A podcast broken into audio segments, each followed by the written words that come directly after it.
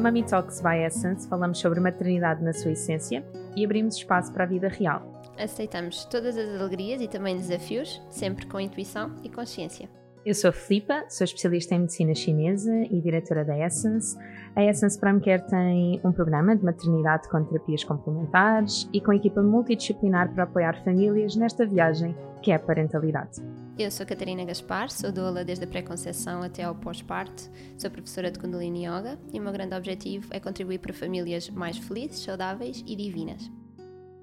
Vamos começar?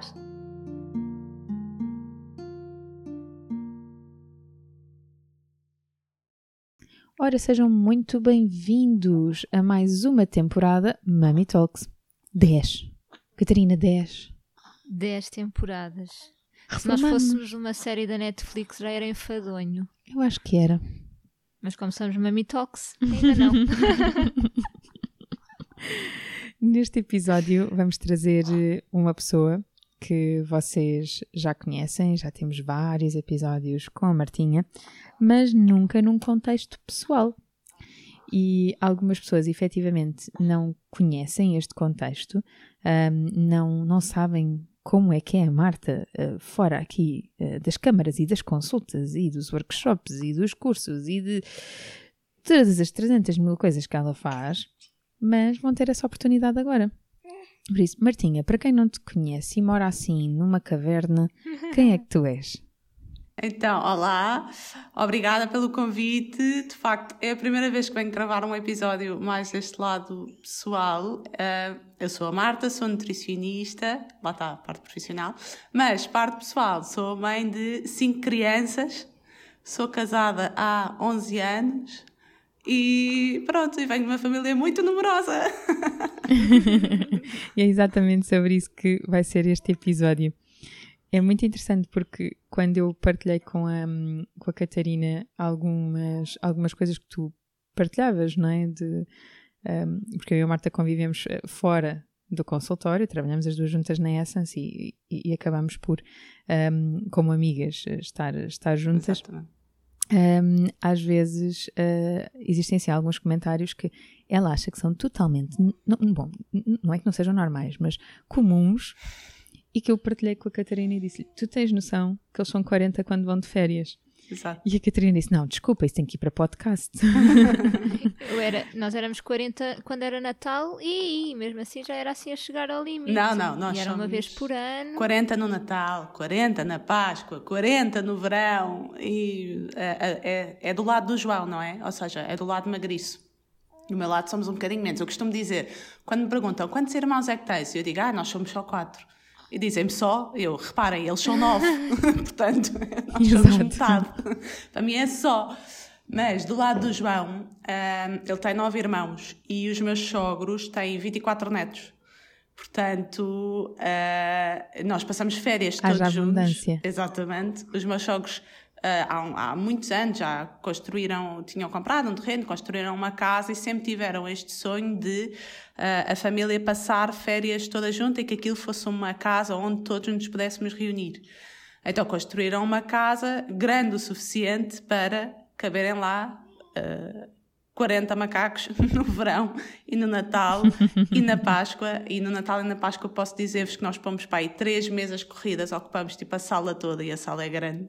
Oh, que lindo! Sim. E, lindo. e no verão também conseguimos lá estar uh, 40, não é? Os, os, casais têm aqui, cada um tem, cada um tem o seu quarto, mas depois os miúdos dormem todos em camaratas.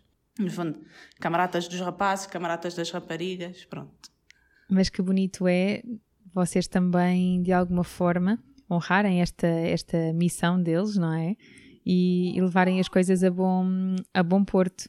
Um, porque vocês poderiam efetivamente não se identificar com isso e, portanto, é, é, mesmo, é mesmo muito bonito de ver. Martinha, diz-me uma coisa: quando tu começaste a namorar com o João, tu já sabias que ele queria ter muitos filhos? Já, mas eu também, portanto. Pronto. Pronto. Posso dizer-vos que nós definimos os nomes dos filhos. Eu não tenho a certeza se nós já estávamos noivos, se ainda não estávamos noivos. Eu acho que o João diz que nós não ah, estávamos essa é outra. Com que, idade é que, com que idade é que tu casaste? Com 23. Era um Exato. que giro. Um, é muito engraçado porque esta é a faixa etária, não é? Vai os 19 anos, os 20, era o normal antigamente e é o topo da fertilidade feminina e masculina. E nós agora começamos a pensar nisso, temos tipo 30 e. Sim, sim, o ritmo é? de vida mudou muito um, também, não é? O ritmo de vida mudou. Então, tão interessante que vocês de facto estivessem num alinhamento tal que é assim: queríamos ter muitos filhos e bora casar porque é contigo que eu quero ficar. Um, e vamos começar então a tratar deste assunto. Há histórias, há histórias muito curiosas. A minha cunhada Joana, que é irmã do João, dizia-me: Tens mesmo a certeza? A minha cunhada, repara, é a irmã dele. tu és tão nova, tens mesmo a certeza? E eu: Oh, Joana, estás doida? Claro que tenho, às tantas é de tu tens a certeza. Para que é que vais? Vou ficar a fazer tempo? Não, é, senão, para ficar a fazer tempo, faço tempo sim. com o João. Uh, oh, é? Mas é giro porque Olha, nós crescemos juntos em muitas coisas, não é? Isso é muito giro depois de, de ver. Sim. Olha, partilha assim um bocadinho com as pessoas dentro daquilo que efetivamente tu sentires que, que és capaz de partilhar, obviamente, que estamos aqui completamente a mergulhar na tua intimidade, na vossa intimidade, que é um, este posto de fertilidade que tu és. então. Porque, porque tu aos 24. Sim não, aos 23, sim, aos 24 tiveste o primeiro filho uhum. e seis meses após o parto engravidaste. Uh, nove meses, nove meses. Nove meses, sim. nove meses uhum. depois.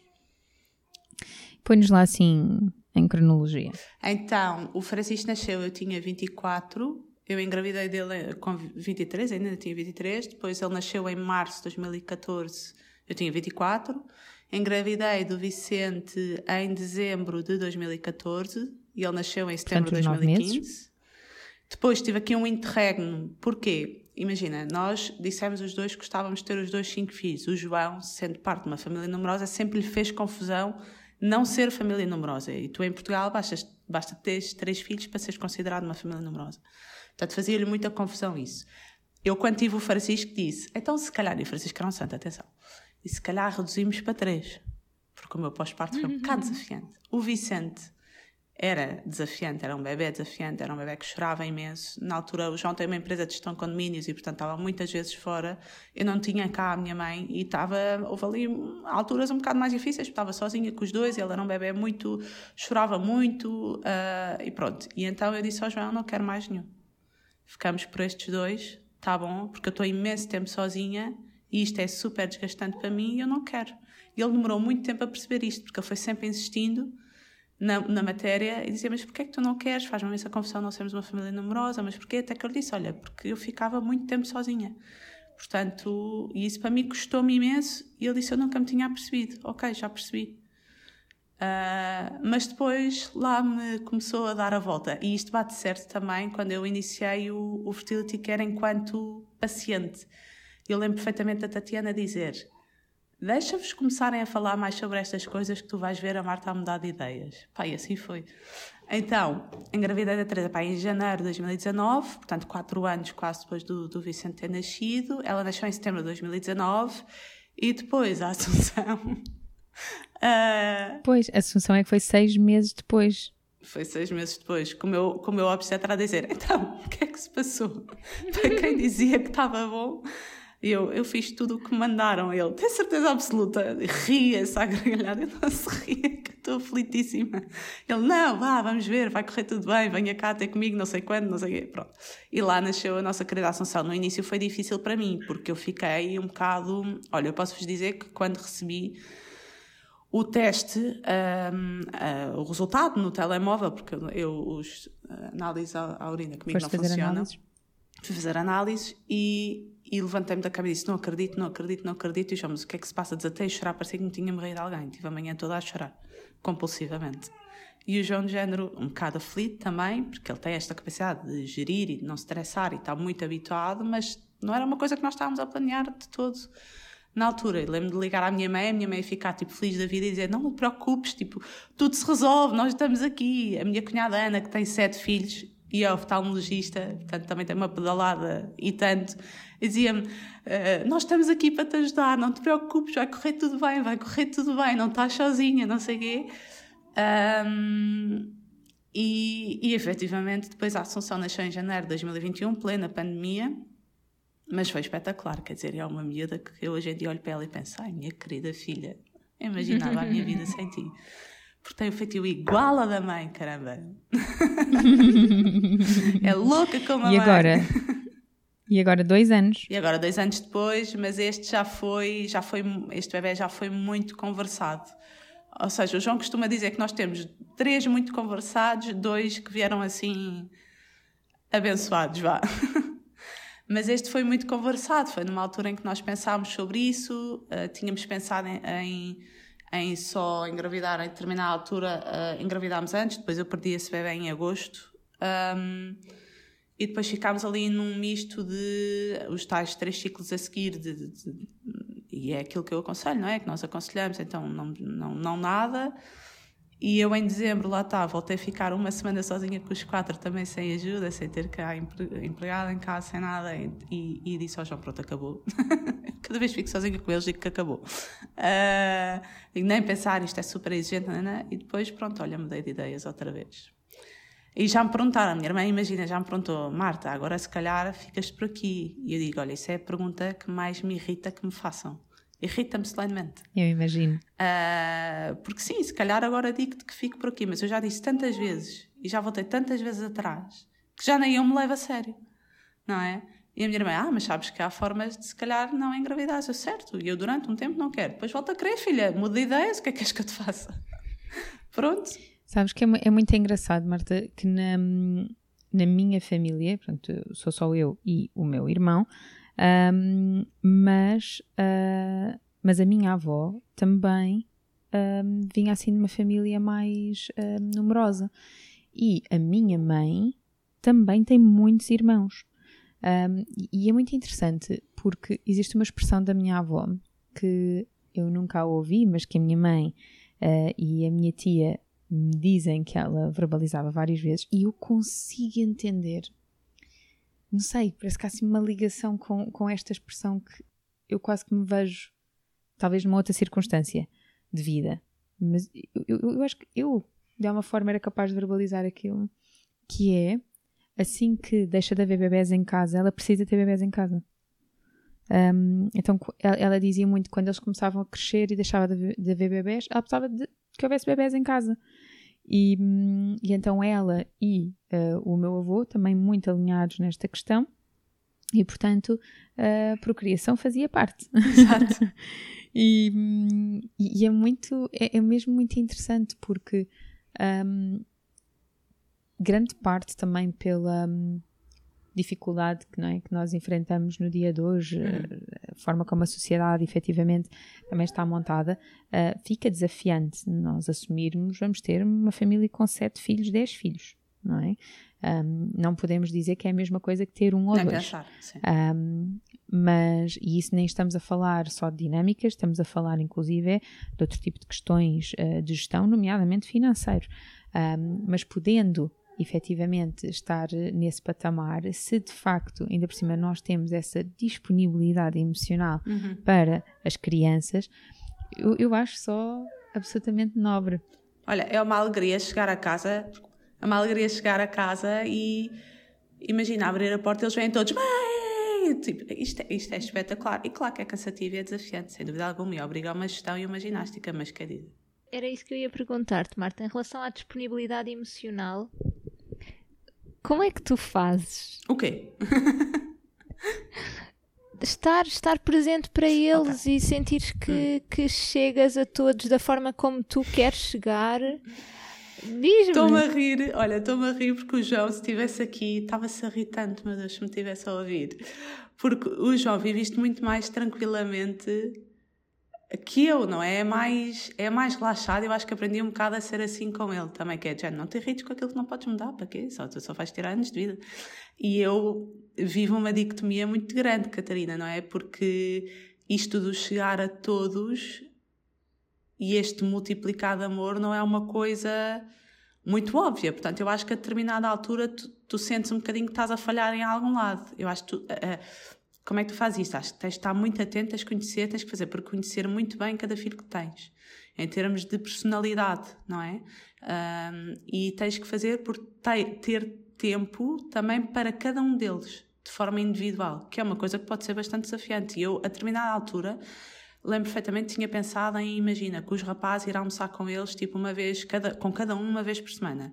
Pá, claro que não dá, não é? Porque não há vida, não há vida para isto. Eu lembro de falar com uma amiga minha e dela me dizer, estás a pôr a fasquia muito alta. Vai uma vez por mês.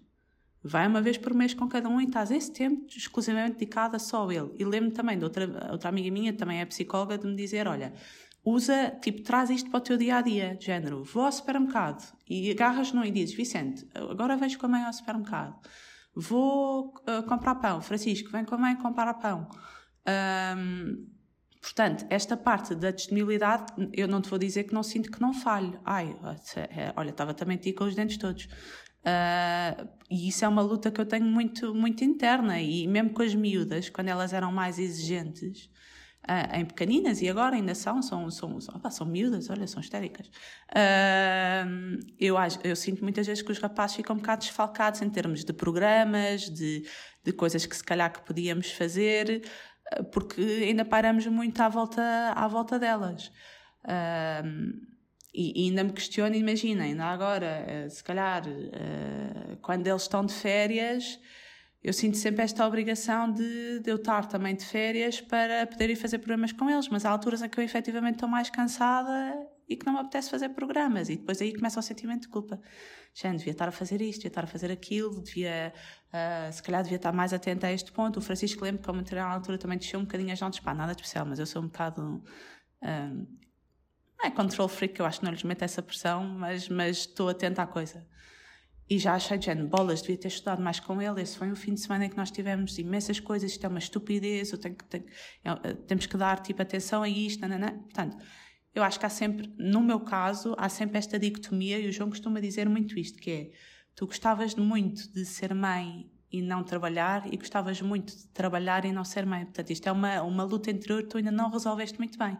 E é verdade, eu ainda não encontrei muito bem esse equilíbrio, porque eu adoro aquilo que faço, mas por outro lado, adoro os meus filhos. E imagina, e se eu tenho que atrasar férias porque de repente tenho que estar a dar consultas porque não tenho mais agenda para meter as pessoas, eu vou ter que abrir um dia, eu posso dizer que me fico a sentir culpada, porque fico dizendo bolas, mas devia estar-lhes a dar atenção. Isto é, isto é uma coisa, volta e meia, que é uma luta emocional um bocadinho para mim, um bocadinho grande.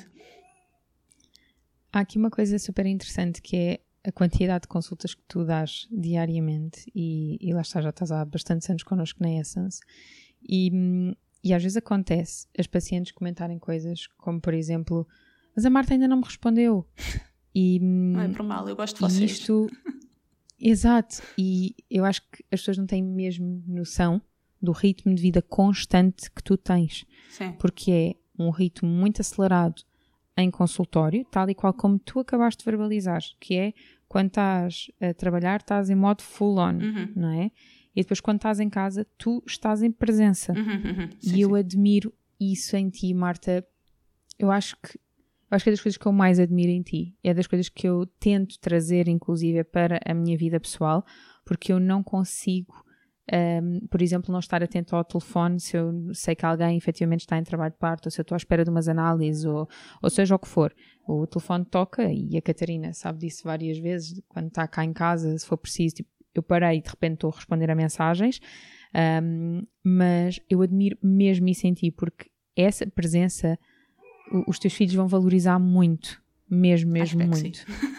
Um, tenho a certeza, tenho a certeza que sim. E desculpa, Catarina, interrompi-te. Ia perguntar-te se, se achas que, que essa, ou seja, essa dicotomia que tu falas e esse conflito interno não tem a ver com o número de filhos.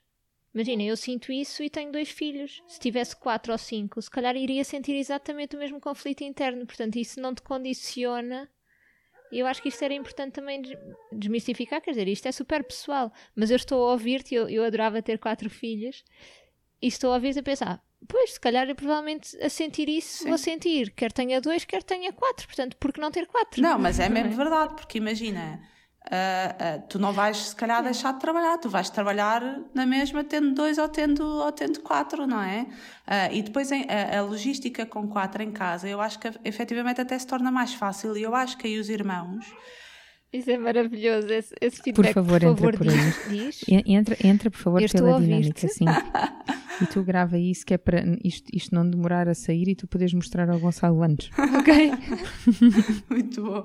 Então, não, mas olha, é mesmo mais fácil. Eu acho que se tu, se tu fores metódica e fores organizada, as coisas fluem. A verdade é essa. E eu sei que eu não, eu não, eu não conquisto muita gente com este meu argumento, mas é verdade. Mas imagina, nós temos as coisas muito bem, muito bem alinhadas. Nós sempre quisemos estar presentes os dois ao final do dia. Sempre. Portanto, eles saem no máximo às seis da tarde e somos nós que os vamos buscar. Eu lembro perfeitamente, às tantas, a minha mãe dizer: tu devias ter mais uma ajuda extra ao final do dia, ou se calhar devias ter alguém que os fosse buscar. E eu sempre lhe disse: nem pensar. Porque isso é o princípio do fim. Isso é meu caminho andado pelo lá está, deixar que o meu trabalho se atravesse na minha relação familiar e na minha, na minha, na minha relação com os meus filhos e só chegar a casa às oito da noite quando eles se deitam às nove. Para mim não dá estar só uma hora por dia com eles. E há vezes em que isso acontece, porque há vezes em que eu estava a dar consultas até às 8 da noite, uh, isso acontecia, e eu também lá está, sentia necessidade de mudar o meu horário por causa dos miúdos. Ou seja, começar mais cedo e acabar mais cedo, precisamente para o final do dia estar mais tempo com eles e dar-lhes mais esse apoio, ter mais esta disponibilidade, por exemplo, para estudar com os rapazes que já precisam dessa ajuda. Mas, o que é que nós fazemos?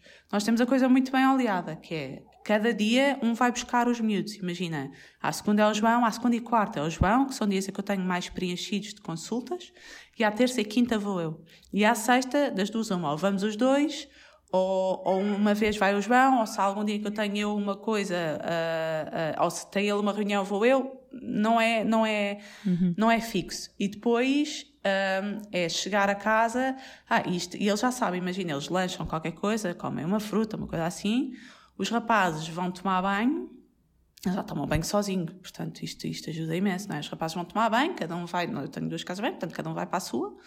Um, enquanto isso, eu estou a lavar lancheiras, porque eles levam comida todos os dias, portanto eu estou a pôr as marmitas todas na, na máquina, eles saem do banho, arranjam-se, eu vou pôr as miúdas a tomar banho, Portanto, dou-lhes bem, etc. Deixo-as brincar um bocadinho. Enquanto elas brincam um bocadinho, se calhar estou a acabar uma coisa qualquer do jantar, imagina.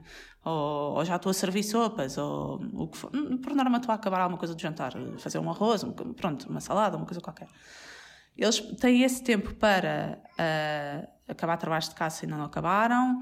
Um, ou brincar, ou ver até um bocadinho de televisão, é a altura em que eles têm, depois do jantar não há televisão, e depois vamos todos para a mesa por volta das sete e meia, oito. O que é que eu faço? Imagina, ponho as marmitas todas a lavar e se ponho, ponho na máquina, porque eu encho a máquina com, com aquilo tudo. Um, e, e, quando estou a servir, eu tive, por acaso, no outro dia tirei uma fotografia, tive quase para publicar e não publiquei, dizer isto é o refeitório emagriço. Porque imagina, tenho as marmitas e à frente tenho os pratos, então é tipo pumba, pumba, pumba, pumba. Sirvo logo tudo automático. Sinto-me a senhora do refeitório, claramente.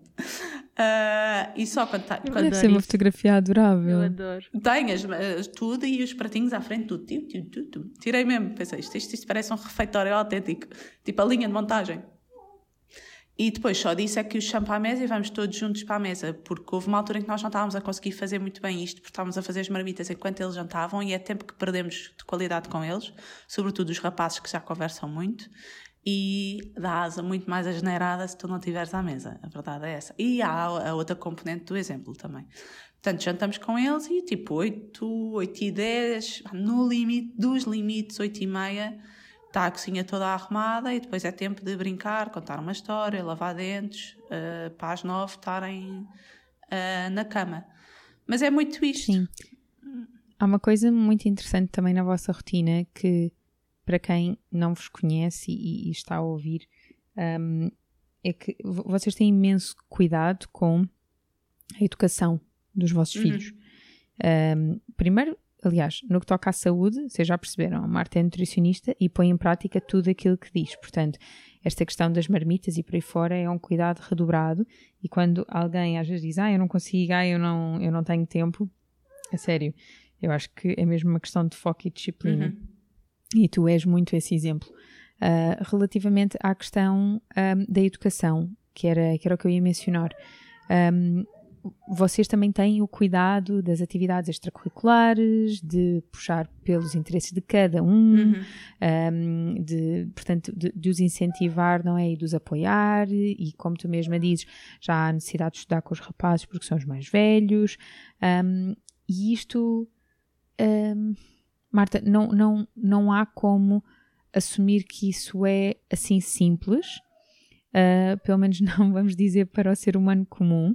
Não, porque não é. a vida é, é, é exata, que a vida é tão complexa às vezes que de facto redefinir a vida toda, e eu acho que é isto que acontece quando a família se torna numerosa, não significa que nós já não tenhamos que ter algum tipo de redefinição quando vem um ou quando vem dois, mas eu acredito, lá está, quando entramos nesta multiplicação de amor também, um, a verdade é, usando a expressão que tu usaste, é uma linha de montagem, mas, mas tem que ser mesmo muito firme, porque um quer ir ao judo, o outro quer ir à natação, o outro é ao futebol, o outro está na esgrima, então é super importante, não é?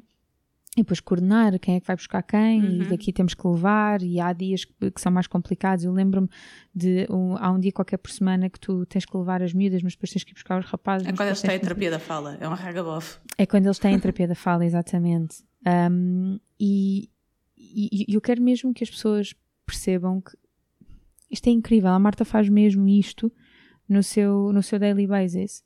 E, e, e eu acho que quando nós conseguimos olhar para alguém como um exemplo, não é obviamente deusificá-lo, mas é, mas é pensar, às vezes com pequenos problemas ou pequenas dificuldades, desafios que nós tenhamos no nosso dia a dia, olhar para estas dinâmicas mais numerosas e pensar, bolas, eles conseguem, como é que eu posso aprender com isto? Uhum. Não é? Eu acho que é mesmo, mesmo importante. Eu acho que a chave é mesmo o planeamento.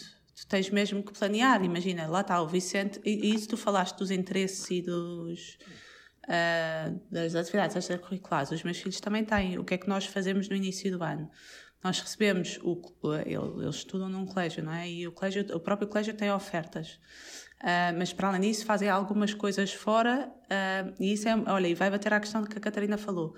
Eles tiveram os dois no rugby. o meu filho Francisco é muito artista, sabem? É um miúdo que desenha lindamente, é super sensível, preocupa-se mesmo com o outro, mas eu achei que o rugby, que ele até ia gostar, e que era uma coisa que até lhe ia fazer bem, que lhe ia dar mais arcabouço para se defender e para fazer algum back-off uh, a coisas menos, se calhar, menos boas.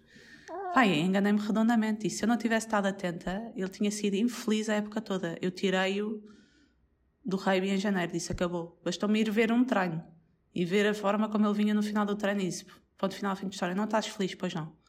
Ele estava com aquela coisa de não estou, mas não te quero dizer porque, porque puseste-me aqui e isto ia ser uma coisa boa e também depois por outro lado não queria deixar os amigos e disse, não, Francisco, nós temos gostado todos do mesmo, o Vicente é ótimo nisto, tem jeito, tem mesmo jeito e é, é, vai lá para o meio, adora e a pancada e a tirar-se, é? e o Francisco não é assim, eu disse, está tudo bem, está tudo bem, escolhe outra coisa, está tudo certo. Em relação à, à, à dinâmica, eu acho que tem que haver mesmo. Um... Isto não é fácil, não é? Eu não quero passar a imagem de que é fácil. Atenção, eu chego ao final do dia rota e tu estavas a falar de responder às mensagens e o, e o meu dia de, de, consultas é mesmo, mesmo muito corrido. Portanto, ouçam, eu, eu quase que respondo, eu respondo a almoçar, eu respondo a, Vou mesmo respondendo nos bracos. E confesso que chego ao final do dia e muitas vezes tenho esta intenção de ok, deito-os às nove da noite, porque eu depois também estou muitas vezes sozinha, não é? Porque o João tem empresa de gestão de condomínios, portanto tem muitas reuniões. Portanto, eu estou muitas vezes com os quatro. Uh, só eu. Uh, ninguém me vai assaltar a casa, está bem? Eu sou boa pessoa. Uh, e... Tens um no rugby, ela dá conta disso. Exato, exato. Era Nino. Uh, a Marta não explicou, mas ela vive num, num, num condomínio com vários seguranças e portas blindadas. Exatamente. Fora de Portugal. E fora de Portugal. Exatamente, exatamente. e, e às tantas tenho esta intenção de, ok, eu deito-os às nove, sento-me e vou responder. Pá, eu às vezes adormeço, percebes? Sento-me e adormeço. Não é por mal, eu estou... Eu tô, porque, ok, eu tenho a dinâmica bem fluida, eu tenho, eu tenho, eu tenho o planeamento todo feito, mas é intenso. E, e imagina, estás a dar consultas desde as 8 da manhã e depois é, eu costumo brincar e dizer, agora vou para o turno da noite. Portanto, e, e segue, e, e, e, às vezes não dá, e às vezes estou muito cansada e é muito exigente, sim. Não acho que seja impossível. Uh, e outro, o meu obstetra, por acaso, disse uma coisa muito engraçada. Eu estava-lhe a dizer, ele, estava a dizer, ah, agora também tem calma, a senhora como a Marta também tem assim, está grávida do sexto filho, não sei o quê. Eu, pronto, olha, a minha cunhada é oftalmologista e tem sete. Portanto, isto é possível. Isto é possível de se fazer. Ele, possível é essa, olha, é do pelo. E aquilo ficou mesmo, eu, bolas, pois sai, tens mesmo razão. Uh... Sim, e hum, eu, eu, nós lá na Essence temos uma paciente que, hum, que também tem assim sete ou oito filhos, um, acho que sete, acho que tem sete filhos, um, e ela hum, e ela dizia que também vem de uma família numerosa e ela dizia que há algo que está muito presente na consciência dela, que é isto é para os primeiros anos. Isto é um investimento nos primeiros anos. Porque depois eles ganham asas uhum. e efetivamente, digamos que o, o, caminho está montado para eles conseguirem seguir e nós estamos cá para os amparar se eles precisarem, mas o nosso, um, esta fase mais difícil é, é, é, é, como é que ela dizia? Ela dizia que eram os primeiros 12 anos, 10 anos. Bom, se ela me tiver a ouvir, pode-me corrigir. Mas, um, mas achei aquilo mesmo interessante porque eles também tinham um, um, um intervalo entre crianças muito, muito curto um, e eles planearam todos os filhos. A ideia deles era mesmo esta: é vamos despachar isto, nós queremos mesmo ter uma família enorme, um, que é para depois podermos focar na carreira, focar em casal e por aí fora e ainda sermos jovens. Então, eu acho que o primeiro filho dela ela tinha para aí 21 anos, se eu não me engano. Um, e, e, portanto, eles agora já nem, já, já nem estavam disponíveis para, para engravidar novamente. Um, Marta, um, queria, queria apenas colocar-te aqui uma, uma questão uh, que é parte do teu trabalho, a esmagadora maioria uhum. dos teus casos, pondo assim, são casos de fertilidade, uhum. de preconceção. Uh, tu trabalhas na saúde da mulher, lidas muito com estes casos de, de fertilidade, apoias durante toda a jornada de gestação, pós-parto um, e ainda dás uma perninha, digamos, na parte de pediatria, mas assim a tua grande, grande paixão é esta componente da, da fertilidade e da pré-conceição. E gostava de trazer assim para cima da mesa o tópico que nós já conversámos as duas sobre Sim. isso, portanto sei o que é que vais responder. Um, mas como é que tu te sentes quando tu engravidas, vou usar esta expressão, outra vez, uhum. uh, e tens pacientes à tua frente que ou sofrem de perda estacional recorrente ou não conseguem mesmo engravidar. Um, como, é que, como é que é para ti? Pois, uh, sim, nós, nós já falámos as duas sobre isso. Eu acho que agora, se calhar as pessoas vão ouvir, vão perceber aqui algumas coisas. Que é, eu só disse que estava grávida do quinto filho muito mais à frente na gravidez e quase que um bocadinho contrariada. Uh, e houve muitos pacientes que só souberam que eu estava grávida quando eu tive efetivamente que, que ir de baixa, não é? E, e, e, foi precisamente por isso, por me custar, por me custar dizer não é, não é que eu tenha vergonha de estar grávida do quinto filho, a questão não é essa de todo, mas é como é que eu digo a alguém que está a tentar engravidar, se calhar há 3, 4, 5 anos, ou alguém que já perdeu 5 bebés, que eu estou grávida pela quinta vez? Com que lata? Quase. Não é? Tipo, haha, tu não consegues, mas eu, olho, toma lá, pumba. Uh, isto é horrível, não é? Isto, é? isto deve ser aquilo que a pessoa sente do outro lado. Imagino eu. Coitada, sei, sei, se calhar sem querer sentir, não é? Mas eu percebo que é uma notícia que é muito uh, difícil de, de, receber e percebo perfeitamente o, o, o outro lado. Olha, eu quando eu, eu, já perdi dois bebés, perdi um antes do Francisco e agora o outro antes deste, deste bebê. E quando, antes, o bebê que eu perdi antes do Francisco, uma amiga minha estava grávida exatamente ao mesmo tempo que eu. E eu lembro que na altura até me afastei um bocado dela, coitadinha, quer dizer, mas até me afastei um bocado porque aquilo custava-me imenso, não é? Não era que eu não estivesse feliz da vida por ela porque estava, mas aquilo custava-me imenso. É tipo, é olhar para ela e pensar, podíamos estar as duas a fazer isto, podíamos estar as duas a comparar esta experiência, podíamos. Depois, depois acabei, acabei por me resolver e por uh, e, e, e claro, e, nunca me deixei dar com ela, mas pronto, acabei por me resolver. Portanto, era um bocadinho isso que eu pensava, estando aqui deste lado e, e, e a ouvir estes casos e ouvir também casos de perda e etc. E não tinha coragem de dizer. Não tinha coragem. E olha que eu passei mal no primeiro trimestre, não é? Eu tive um primeiro trimestre um bocado desafiante. Eu tive imensas enxaquecas, tive um descolamento.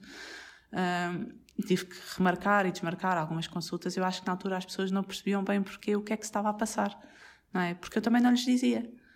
E também não lhes queria dizer. Não lhes queria dizer não é não querer partilhar. É tipo, olha, não te quero estar a pôr este peso em cima de. De, de tu não consegues, mas eu consegui Mas outra vez. vai gerar um, não é? um bebê, exato. eu Exatamente. Portanto, quase que me sentia aqui, tipo. Não é culpada, mas quase com peso na consciência. Não sabia muito bem como lidar, como lidar com isso, não é? Não sabia, não, não tinha lata para dizer, no fundo. Eu acho que isto é a melhor expressão. eu Não tinha lata para dizer. Até, até Sim. que tive que dizer. Até Sim, que, sim. E, e olha, e as reações do outro lado foram amorosas. Foram amorosas. Eh, nunca tive ninguém que me dissesse, tipo, não tem vergonha na cara de acompanhar estes casos e está grávida outra vez. Não, pelo contrário, foram todas amorosas. De todo, eu acho mesmo que as pessoas efetivamente são, são muito amorosas e, e, e, e acho tanto contigo quanto comigo que o que sentem é, hum, é que de facto aquilo que nós dizemos nós fomos em prática e funciona e, e também sentem que nós continuamos a apoiá-las, não é? Portanto, isso é, isso é muito bom. Mas eu também sinto um pouco isso, e repara, só estou na minha segunda gestação, hum, mas eu, eu sinto um pouco isso por dois motivos. Um deles é, um, e, e é muito interessante, a, a vez inclusive que eu senti mais isso foi da minha primeira gestação, porque não foi planeada.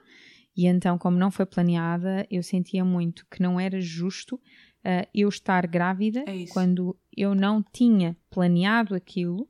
Aquilo hoje é a Diana é a melhor coisa da minha vida, mas à data aquilo estava-me a sair completamente fora dos planos. E como é que eu dizia às minhas pacientes que eu estava grávida, a viver um momento difícil, não é? Desafiante, no sentido não é isto que eu desejo, mas para vocês é aquilo que vocês mais desejam. Uhum, Eu sentia que era muito difícil, senti que era muito, muito, até quase hipócrita da minha parte eu estar ali uhum. a cuidar delas, não é?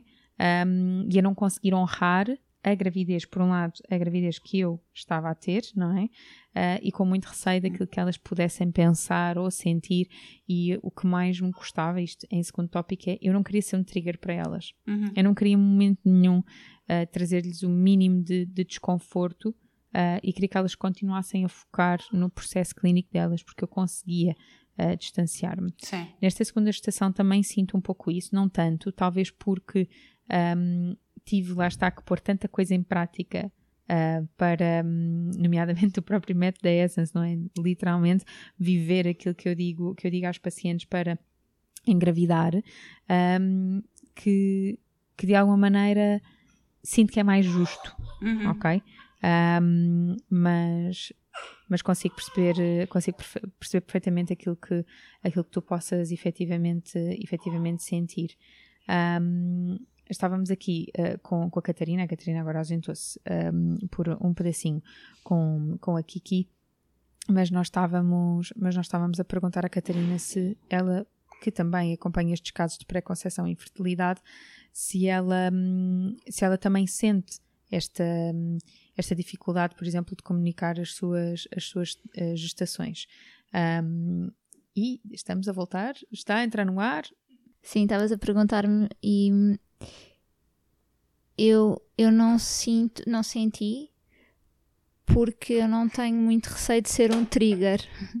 Porque eu sei que sendo, e, e que também já, já outras pessoas anunciando gravidez foram um trigger para mim quando eu queria muito engravidar e ainda não tinha engravidado ou quando eu engravidei e perdi um bebê e estava em pós-parto de uma perda estacional, outras gravidezes foram trigger para mim, portanto faz parte, não é? E havendo esse acolhimento, não, não vou estar assim a gritar pela janela de casa a dizer Ei, engravidei! Tipo, uhul! É? Engravidei, que bom! E respeito muito o processo de cada pessoa à minha volta, seja ele qual for. Sim, queria perguntar-te uma coisa, Marta. Tenho uma curiosidade. Na gestão emocional das crianças, ou seja, quando há crises, quando há birras, como é que vocês fazem aí em casa? Ah, então, olha, uh, uh, leva a uma outra coisa que a Filipa disse há bocado também, que é nós investimos mesmo na educação, ou seja, nós, um, eu não acho que isto da educação venha tudo tipo assim, não é? De repente nascemos todos a ser tipo ótimos educadores. Não. Há alguém que já, já estudou isso por nós e sabe se calhar aquilo que anda a fazer. Portanto, nós já fizemos dois cursos precisamente de parentalidade e de e de, e de educação uh, uh, de crianças até aos, um, até aos 3 anos, que é assim a grande fase da, das birras. Olha, eu acho que depende um bocadinho. Não te quero dizer, depende um bocadinho da paciência que nós, que nós temos. Já houve alturas em que, e, em, em que expelimos, não é? E, quando, e as raparigas, por exemplo, quando estão a chorar desalmadamente porque queriam que eu tivesse ido para a direita, eu fui para a esquerda, eu tenho que respirar 10, fundo 10 vezes antes de, de género. Estás-te a passar da cabeça.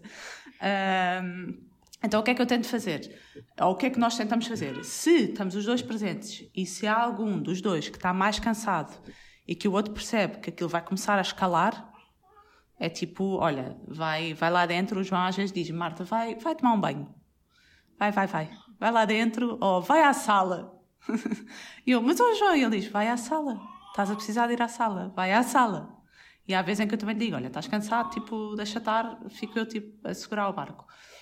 Eu acho que nós tentamos racionalizar um bocadinho a coisa, ou seja, tentamos pôr-nos. Há uma coisa que nós uh, percebemos que resulta muito bem, que é pôr-nos ao nível dos miúdos, descermos ao nível deles. Se eu estiver a falar com eles, de, imagina, de cima para baixo, continua a imprimir o tom autoritário, não é? Portanto, nós tentamos muito pôr-nos ao nível dele, tipo, olhos nos olhos, explicar, eh, se for, imagina, eu queria isto e não queria aquilo, explicar o, o porquê se são coisas do género.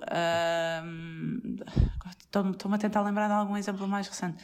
Mas são coisas do género uh, de se um irmão zangou-se com o outro. Eu lembro perfeitamente deles nos ensinarem, tipo, ok, então, género, como é que tu te sentiste? Como é que tu resolvias isto? Se tu estivesses no lugar dele, o que é que tu farias? Então, e depois, entre os mais velhos, é, é isto: é ir lá e explicar, e olha, então, mas uh, explica ao mano que não gostaste disso. Ou, ou, ou, eles às vezes são mais brutos e dizem: ó oh, meninos, não se fala assim um com o outro, percebem? Vocês também não gostam que falem assim convosco, vocês também não gostam que vos tirem os brinquedos. Portanto, tam, também imagina que o Francisco tira o brinquedo ao Vicente e dá um empurrão ao Vicente, e o Vicente fica a chorar. Um, e vem ter comigo e conta-me. Eu digo: Olha, efetivamente, o mano não teve bem, e explica ao Francisco: Olha, não tiveste bem, por muito que o brinquedo fosse teu, que ele não tivesse pedido com o que for, perdes a razão toda, não é? Portanto, experimenta pedir, experimenta mudar o tom, experimenta dizer-lhe se faz favor. Quando são birras de género, eh, eu queria muito um chocolate e a mãe não me deixa comer um chocolate, e quando isso está num, num nível de intensidade gigante, eu acho que é muito explicar eh, olha, eh, não vai dar para comer o chocolate agora porque vamos jantar daqui a bocado. Eu tento explicar as coisas, tento que eles percebam, mesmo as mais pequeninas. Eu acho que elas não são tontas nenhumas. Tento que elas percebam. Imagina que elas fazem uma birra porque caíram e se magoaram. Aquela coisa do, ah, pronto, já passou, não sei o quê. É um bocadinho quase que a desvalorizar aquilo que eles sentem, não é? Tanto é de género, ok, olha, a mãe vai-te ajudar, vamos pôr gelo, vamos pôr um penso, vamos fazer uma coisa qualquer para tu ficares, para ficares bem acho que é dar, é dar mimo também. Agora, ah, se eu te vou dizer que isto é sempre assim, não. Claro que há vezes em que também perdemos a cabeça, não é? Obviamente. E há vezes em que também levanto mais a voz. Eu, por norma, não gosto. Bater, então. Uh, epá, é preciso a coisa estar num nível, num nível completamente astronómico. Não gosto mesmo disso. Uh, levantar a voz. Eu acho que às tantas também perdes, a, perdes tu a razão. Porque não lhes explicas nada, eles não percebem nada, está tudo irritado. Epá, e vamos ficar na mesma. Já aconteceu, mas é uma coisa que acontece pouco. E sentes e vês que, que na dinâmica de irmãos facilita? Ou seja, se há um deles que está assim mais desregulado, que os outros até conseguem ajudar. Ah, sim, sim. Não é, não é que substituam um adulto, ok? Isto que fique bem claro. Mas que traga ali mais harmonia mais facilmente ou facilite. Sim, eu acho que facilita. Facilita porque imagina, mas não seja, se nós formos mesmo a explicar as coisas, tivermos que ser mais assertivos, porque às vezes temos, temos mesmo que ser mais assertivos e atenção. Não é por sermos mais assertivos que somos piores pais, pelo contrário, não é? Nós é que somos aqui os adultos. Uh, portanto, se somos nós os adultos, nós também uh, temos que ter esse papel e essa responsabilidade e não nos podemos esquecer dela. Mas uh, imagina que eu tenho que ser um bocadinho mais assertiva. Eles apoiam-se um ao outro. É? Os rapazes, por exemplo, apoiam-se um ao outro. Lembro perfeitamente que houve uma vez em que a Assunção estava a fazer uma birra descomunal, não queria comer a sopa, sei lá eu porquê. E o Francisco perceber que eu estava super cansada, dizer: Mãe, não se preocupe, eu, eu dou a sopa e a mãe vai tratar do resto do, do almoço para nós, ou do jantar para nós, já não lembro o que é que era. Portanto, eles próprios também se chegam à frente e, é, e elas também cuidam muito uma da outra. É giro, tipo, dão abracinhos, dão festinhas. Imagina, a Assunção cai uma boa se a Teresa vai. Pronto, a Assunção já passou e dá-lhe um abraço e dá-lhe tipo uma festinha na cabeça. Pronto, pronto. Ou a Teresa cai e faz não sei o quê e ouve-se a Assunção de dois anos. O que é que se passa, Teresa? O que é que se passa? tipo, foi salvar-te. Portanto, isso, que amorosos, que amorosos. Sim, eles protegem-se imenso, Martinha. isso é mesmo giro. Eles protegem-se imenso. Martinha, assim em, em modo fecho, tenho duas questões para ti. Uma delas é um, se tu sentes que existe alguma desvantagem um, em ter uma família numerosa, se tu, imagina, em algum destes anos pensaste assim, aí onde é que eu me fui meter? um, e por fim, como é que estão os teus filhos a lidar com a chegada de mais um bebê? então, primeira desvantagem, olha, já senti ao longo dos anos, sim, mais na parte da carreira, de não me conseguir dedicar tanto quanto gostaria uh, e de lá estar de ter esta dicotomia e de pensar se calhar se eu não tivesse tantos filhos, se calhar conseguia dedicar mais, mas depois penso, se calhar se eu também não tivesse tantos filhos, não tinha tanto para oferecer em consulta, a verdade é essa. portanto, eu acho que eles, eu não gosto de ver os filhos como um entrave, sabes? Quando me dizem, ah, pois, também estás cansada, tens muitos, epá, irrita-me também imenso. Mas, porque imagina, não gosto que eles sejam entrave, eles para mim não são entrave, são força, para eu querer fazer mais e melhor. Uh, agora, é preciso eu perceber também os meus limites, não é? Portanto, isso já senti como desvantagem, sim, a parte da carreira, eu se calhar não, querer, não consegui chegar tanto como gostaria ou quanto gostaria, mas isso é uma coisa que eu já, já começo a ter, já está melhor resolvida, vá. Um, ah, depois a desvantagem financeira, é que isto o Estado não apoia as famílias numerosas. isto é preciso uma ginástica grande. Uh, é preciso ser muito poupadinho. Uh, não, estou a brincar. Não, quer dizer, estou a brincar, não estou nada. É mesmo. Mas pronto, mas não, não, não encaro como desvantagem. Não faço, se calhar, 300 mil viagens, não, mas olha, faço outras coisas. E mesmo assim não posso queixar, nós temos uma vida muito boa. Uh, e depois, como é que eles sentem a chegada de mais um bebê? Olha, nós contamos sempre cedíssimo. Portanto, eles, eles souberam que eu perdi o outro bebê, sabem, sabem todos, eu acho que isso é uma coisa boa. E, e no outro dia o João foi com os quatro ao supermercado Estava uma senhora a dizer, ah, quatro, e o Vicente sai logo, e está mais um na barriga da mãe, e já estão dois no céu, portanto, na realidade, até éramos sete. Uh... Oh, isso é adorável, eles poderem integrar, inclusive, né, os irmãos que estão no céu, usando as expressões deles, é só a coisa mais linda, sim. não é? Que, que incrível. Porque, na verdade, faz parte da vossa árvore genealógica. Sim, sim, sim, sim, exatamente. E eles, eles adoram, portanto, eles ficam felizes da vida. Nós contamos logo no início e eles ficam radiantes. Eu lembro do Vicente me dizer: Mãe, eu quero ter uma, uma família como a família, eu quero ter mantos como os da tia Ana, que são os, tais sete. quero ter mantos como os da tia Ana. Portanto, eles ficam super contentes de vir mais um irmão e acho que ajudam muito mais, por exemplo. Uh, imagina, a carregar sacos das compras, a arrumar as coisas deles, a fazer a cama, não sei o quê uh, encaram o papel com muito mais responsabilidade porque a mãe está grávida e a mãe também está mais cansada e temos, temos que ajudar a mãe. Portanto, também há muito essa responsabilidade e adoram, ficam felizes da vida. E a Teresa diz que vai tratar do bebê e que vai mudar fraldas ao bebê. E a Assunção aponta-se para a barriga e diz bebê e põe-se a dar beijinhos, bebê. Que fofa, que fofa. É, é, sabes que a Assunção para mim. Eles não entendem como um peso, eu, nunca. É giro. Eles entendem como uma alegria é, é impressionante porque eu tenho, tenho assim um carinho muito especial pela Assunção, um, também porque a vi muito pequenina, não é? Uhum. E, e, e, confesso que custa-me mesmo olhar para a Assunção e pensar como é que ela já tem dois anos, como é que é possível? Socorrer. Um, boa. Martinha, obrigada por teres vindo. Obrigada pelo convite.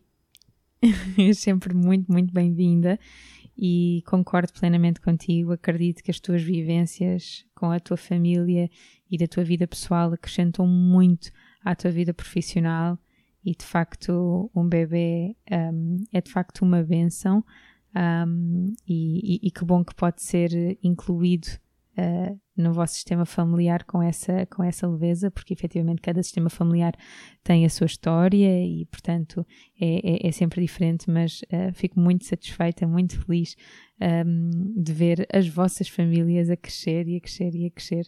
Eu tenho a certeza que daqui a uns meses, uns anos, estamos no mesmo com a Catas.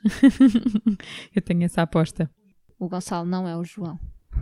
Olha, é, é, é, tu, tu, tu, o Gonçalo é eu, sou eu na relação, não é? Tu és o João E o Gonçalo. Bem, mesmo assim, mesmo assim, sim, mas vá, sim, podemos dizer assim. Sim.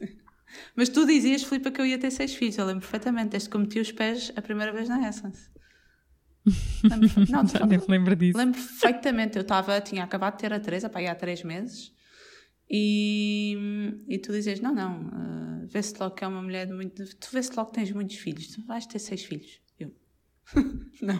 Pá, olha, se eu disse isso, modéstia à parte e estranhamente, e não me perguntem como, mas eu normalmente acerto, mas lá está, depois esqueço-me. Portanto, ainda bem que vocês fixam. Só não acerto no Euro Milhões. Um, mas pronto, então, então ainda temos aqui mais um passeio na lotaria. Exato. Pelo menos mais um. Deixa fluir, não há pressão Exato. nenhuma. Leva o teu tempo, aproveita a gestação, aproveita o pós-parto e muito curioso porque este pós-parto vamos estar juntas. É verdade. Uh, é, mesmo, é mesmo interessante, vamos estar em pós-parto ao mesmo tempo. É verdade. Um, e, e, pronto. Muito obrigada. Se tiverem perguntas, podem remeter diretamente para a Martinha. Uh, não esperem a que ela responda logo, está bem? Deem-lhe tempo. Sim, não, é sim, é deem-lhe é tempo. Sejam compassivos. Sejam compassivos. Um, partilhem, partilhem também as vossas experiências. Um, vamos imaginar que vocês até nem são uma família numerosa, mas gostavam de ser. O que é que vos impediu? O que é que vocês pensam sobre isso? Gostamos sempre de ouvir o que vocês têm a dizer. Muito obrigada e até para a semana. Obrigada. Tem uma temporada toda pela frente. Desfrutem.